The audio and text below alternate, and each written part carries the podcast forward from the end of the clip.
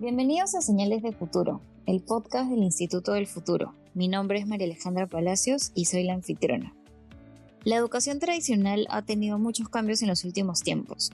Nuevas metodologías han surgido y se han incorporado en la enseñanza y han logrado formar y transformar a los estudiantes del futuro. El día de hoy hablaremos de una de estas herramientas, el pensamiento computacional, y conoceremos cuál es su impacto en el futuro de la educación. Para hablar de este tema estamos con Sandro Marcone, él es director de culturadigital.pe y miembro del Consejo Nacional de Educación. Hola Sandro, gracias por acompañarnos. Hola María Alejandra, gracias por la invitación y por el interés en el tema. Perfecto, Sandro. Primero cuéntanos un poco qué es el pensamiento computacional. Claro, yo creo que suena a más complejo de lo que realmente es, ¿no? Cuando empieza esta tendencia de enseñar o aprender, porque en el fondo el autoaprendizaje de programar es una de las cosas que más ha marcado pues, el desarrollo de la carrera de ingeniería de sistemas o ingeniería de software o, como se dice en inglés, computer science. Una de las cosas que más ha marcado, justamente, no tanto que sea necesario que todos los chicos y chicas del mundo ¿no? se conviertan en desarrolladores de software, sino el proceso mental o los procesos mentales que implica codificar son la base de lo que se llama pensamiento computacional. Detrás de hacer un código, detrás de pensar un algoritmo, hay una estructura mental y hay una disciplina, una práctica que obliga a pensar en las secuencias y a pensar en todas las posibles situaciones del flujo de lo que estás haciendo. Un programa en realidad es eso, es un flujo de procesos que trata de, a través de algoritmos, de a través de condicionales, trata de cubrir todas las posibilidades. Entonces, en el fondo, si tú escuchas esta descripción que te acabo de hacer, para muchos de los que nos están oyendo podrían decir, bueno, pero eso también es jugar ajedrez. Y efectivamente, o sea, en realidad tiene que ver mucho con las estructuras mentales que se ponen en juego, más que con la idea de que a veces equivocadamente tenemos de que la propuesta es que todos nos convirtamos en ingenieros o desarrolladores de software.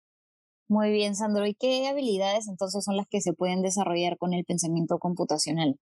Bueno, como te decía, la primera parte es una estructura mental, ¿no es cierto? En términos de poder definir flujos, una cierta disciplina, ser exhaustivo en el análisis de situaciones, pensar en la opción uno y llevar el flujo de decisiones. Si es que sucede este acontecimiento, este hecho, ¿no es cierto? Entonces, ¿cuáles serían las posibles reacciones? ¿Son dos, son tres, son cuatro? ¿Cómo se abre el árbol? Ese tipo de pensamiento yo creo que es lo primero, lo más fundamental pero en realidad estamos hablando de competencias que tienen que ver con el análisis de problemas, la resolución de problemas. Un software, un aplicativo, finalmente coge un problema de la vida cotidiana y lo automatiza, lo resuelve, remeda de alguna manera las situaciones potenciales y permite que eso suceda de forma automatizada. Sin hablar siquiera todavía de lo que podríamos decir sería la inteligencia artificial, ¿no es cierto? Que es el software que está pensado para que aprenda, ¿no? El software aprende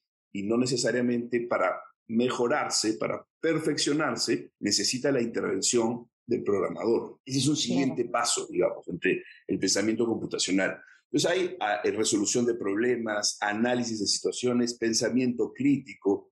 Esas son algunas de las cosas que están dentro, pues, del paquete de competencias que se desarrollan con el pensamiento computacional. Pero como te decía, estas cosas se desarrollan con otras actividades también. Pero lo que ha puesto muy de moda el tema es que esto empieza en el mundo a eh, ser afectado por la lógica del autoaprendizaje. Es un principio basado en la autorregulación del proceso pedagógico, que es algo que existe en la pedagogía moderna desde hace mucho tiempo, pero que se llama pues cotidianamente, se le dice autoaprendizaje, a esta posibilidad de aprender de manera asíncrona sin necesariamente la presencia de un maestro, un docente o la presencia de compañeros, estudiantes. Y justo con este último punto te quería preguntar, ¿cómo desarrollar el pensamiento computacional en los niños y qué se debe hacer para impulsar el pensamiento computacional en la enseñanza en los colegios? Bueno, hay distintos tipos, ¿no es cierto?, de estrategias, incluso cosas más pragmáticas que podríamos decir son más tácticas que estrategias. Si, digamos, si, lo estamos pensando desde la lógica de la familia, soy un padre, una madre de familia, un tutor, y estoy interesado en desarrollar este tipo de pensamiento, pues hay cosas fundamentales, ¿no es cierto? Juegos, sobre todo, porque además creo que es importante anexar o, asociar el pensamiento computacional con lo lúdico también, con la recuperación de lo lúdico, que también está sucediendo en este avance, en esta evolución del aprendizaje digital, digamos, que estamos viviendo, que está, que está dándose en el mundo. Entonces, en lo lúdico, ¿no? lo primero es en kinder, digamos, en los primeros años, a partir de los cuatro o cinco años, incluso tal vez un poquito antes, dependiendo de cada niño o niña, estos juegos de formas, de polígonos, en una caja que tienen que meterse el cuadrado en el cuadrado, el círculo en el círculo, el triángulo en el triángulo, ¿cierto? Eso es un juego perfecto para empezar a trabajar en el desarrollo computacional, en realidad. De la misma manera, obviamente las cosas que tienen que ver con bloques, con armar bloques, para no mencionar ninguna marca en particular, también las cosas que tienen que ver con organizar, ¿no? Poner juntas todas las formas del mismo tipo, ¿no? Aprender a diferenciarlas y agruparlas en su manera distinta. En esa misma lógica, yo no sé si recordarás, de repente eres joven como para recordarlo, pero muchos ochenteros lo van a hacer, que es el cubo, ¿no? El cubo mágico.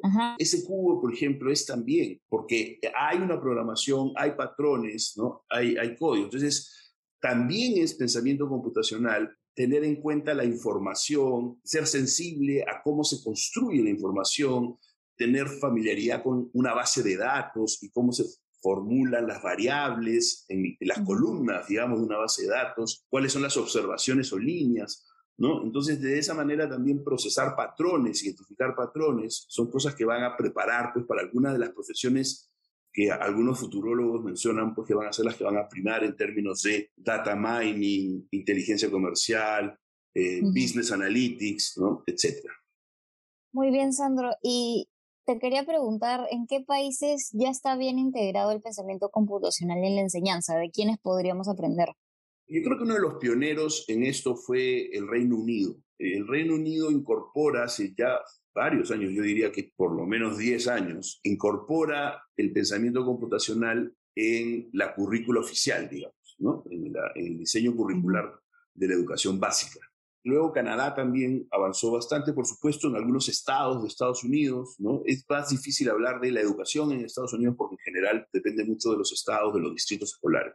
Aquí existe en la currícula por competencias, la competencia número 28, que habla de desarrollarse en entornos virtuales. Entonces, la competencia de alguna manera incluye el pensamiento computacional, pero no de manera explícita. Entonces, para muchos es necesario ser más explícito en la currícula en relación al pensamiento computacional. Pero vale la pena aclarar que nuestra estructura curricular básica es absolutamente flexible en realidad, en términos de que las regiones, una localidad, los gobiernos regionales pueden tropicalizarla, ¿no? pueden crear una, una versión alineada, pero al mismo tiempo con variedades. ¿no? Yo entiendo que en Cajamarca, por ejemplo, el gobernador Mesías Guevara, pues tiene pues esta idea muy incorporada en su vida cotidiana. Ya que estamos hablando de este tema para profundizar un poco más, yo te quería preguntar, ¿cuáles crees que son las barreras que existen en el Perú para transformar la educación e incorporar este tipo de herramientas que están un poco más adaptadas a las metodologías del futuro? Hay dos grandes tipos de problemas. Lo primero que tenemos que tener claro es que la estructura, los elementos estructurales del sistema educativo tienen mucho atraso en el Perú. Me refiero, por ejemplo, a cosas como infraestructura. La brecha de infraestructura física en los colegios públicos e incluso en los privados, ¿no es? Hay algunos privados que tienen, en términos de infraestructura física, calidades por debajo de los colegios públicos y hay pues una tendencia a pensar que el privado por defecto es mejor que el público y no es verdad en muchísimos casos. Es increíble, ¿no? Pero es verdad. O sea, algunos, muchas de las escuelas públicas urbanas, por ejemplo, suelen ser, tener mejores resultados o solían tener mejores resultados antes de la pandemia en la evaluación censal que algunos colegios privados. Entonces, ese estos problemas, esas barreras estructurales en donde, por ejemplo, la infraestructura física es un problema, ¿no? Porque si tenemos escuelas que no han resuelto las carpetas, las ventanas, las puertas, un lugar donde no te cae la lluvia, un lugar donde no tienes frío, ¿no? Ahí hay pues una deuda primigenia, una deuda básica que cubrir. En esa misma lógica podríamos hablar de la infraestructura, ¿no? ya no de la infraestructura física netamente hablando, sino la estructura de sistemas, la estructura de conectividad, ¿no? la estructura de servicios de telecomunicaciones, la conectividad en las escuelas aunque la brecha digital de oferta de conectividad se ha reducido en los últimos años a causa de la pandemia, de la cuarentena, en realidad todavía tenemos al menos 30.000 locales escolares públicos en todo el país que no están interconectados. A eso le podríamos agregar también como otra condición estructural es la competencia digital de los docentes, ¿no? La cultura digital de los docentes. Hay un informe del BID demoledor en términos de cultura digital en el país, ¿cierto? Nos compara con algunos otros países de la región y eh, la cultura digital de elevada, de nivel avanzado, es casi cero en el Perú, ¿no es cierto? Eh, comparado, incluso la de intermedia también tiene porcentajes muy bajos comparados con la región. Entonces, en general, ¿no? La cultura digital de los docentes. Y luego tienes, además de, esto, de este grupo estructural, ¿no es cierto? Tienes ya otros problemas más coyunturales, más contextuales. Por ejemplo, ya son dos años de pandemia, mantuvieron alejados de la educación presencial física, pues hoy día existe una nivelación necesaria para aprender a leer y escribir. Entonces, aunque el pensamiento computacional es fundamental en el contexto en el que estamos, pues necesitamos enfocarnos en algunos procesos motores físicos, por ejemplo, finos y gruesos, ¿no? Como coger el lápiz, ¿no? Entonces, eso se vuelve una prioridad en este contexto, ¿no? Claro, porque van, van de la mano para que funcionen bien. Y yo quería preguntarte cómo el pensamiento computacional afecta a los profesionales del futuro y cuál es verdaderamente la importancia que tiene esta metodología para formar a mejores profesionales. Sí, yo te diría que hay más de una metodología detrás de la etiqueta pensamiento computacional. En realidad es una tendencia, Es como, como creería yo muy particularmente que, podríamos definirla, porque hay mucha gente que desarrolla esa tendencia de distintas maneras, con distintas metodologías. Y una de las principales cosas tiene que ver con el manejo, la sistematización, el conocimiento de la información, entender la diferencia entre información y data o datos, ¿no es cierto? Poder pensar en base de datos, ¿no es cierto? Yo te diría, es muy sintomático, por ejemplo, el saber usar Excel o no. Saber usar una hoja de cálculo, desenvolverse sin ningún problema en una hoja de cálculo, es una cosa que debería suceder si tú has desarrollado pensamiento computacional. Y en ese sentido, conforme hay cada vez más información que procesar, la información es más abundante, los negocios, el marketing, la producción, las gerencias de operaciones, todo va a tener cada vez más información. Entonces, el análisis que va a tener que hacer un profesional para poder tomar decisiones va a ser un análisis multivariado por defecto. Eso hace que, por ejemplo, en muchas facultades ya del mundo, incluso en el Perú, eh, estudiantes de marketing tienen que llevar algunos principios de econometría para poder hacer análisis multivariado. Entonces, la data, la información es cada vez mayor, la capacidad de almacenar información, registrar información es cada vez mayor y por lo tanto, para poder procesarla y analizarla, necesitamos una mayor capacidad, necesitamos ser más competitivos en general en la forma como identificamos patrones, en la forma como graficamos información, en la manera como podemos analizar y hacer comparaciones, ¿no? Comparaciones en el tiempo, comparaciones con otros. Entonces, todos estos procesos de manejo y de gestión de información son fundamentales. ¿no? Por supuesto, hay también mucho de matemática, ¿no? Eh, mirar la matemática de una manera distinta, ¿no? mirar la matemática de una manera mucho más aplicada a la vida cotidiana. Perfecto, Sandro. Y para finalizar, ¿cuál crees que podría ser el escenario futuro para el pensamiento computacional en el Perú?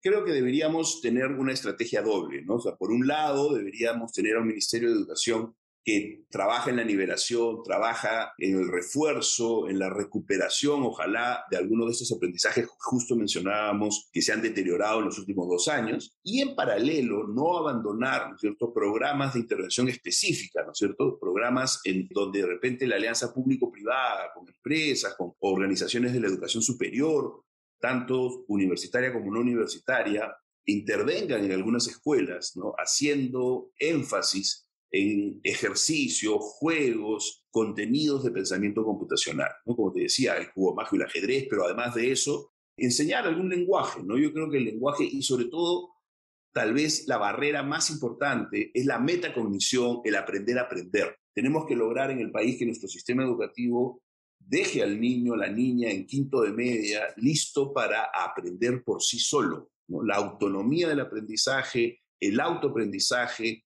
debería ser un objetivo nacional en nuestro sistema educativo, ¿no? Eso nos podría asegurar una posición distinta en eh, pues la tabla de posiciones mundiales en términos de competitividad, productividad en los próximos años. Excelente, Sandro. Definitivamente el pensamiento computacional ayuda a formar habilidades que cada vez son más requeridas en los profesionales del futuro y como tú mencionas, ¿no? obligan a uno mismo a retarse con todos los procesos mentales que implica. Es un tema que está bastante en tendencia, pero esperamos que empiece a entender verdaderamente cuál es su importancia y el valor que agrega a la formación de los estudiantes. Muchísimas gracias, Sandro, por acompañarnos. Gracias a ti, gracias a ustedes y al instituto por estar atentos a este tema ¿no? y por efectivamente acompañarnos a nosotros, en general al país, en el desarrollo de nuevas estrategias, de nuevas tendencias educativas. Listo, Sandro, muchísimas gracias. Esto fue Señales de Futuro y nos vemos en el próximo episodio.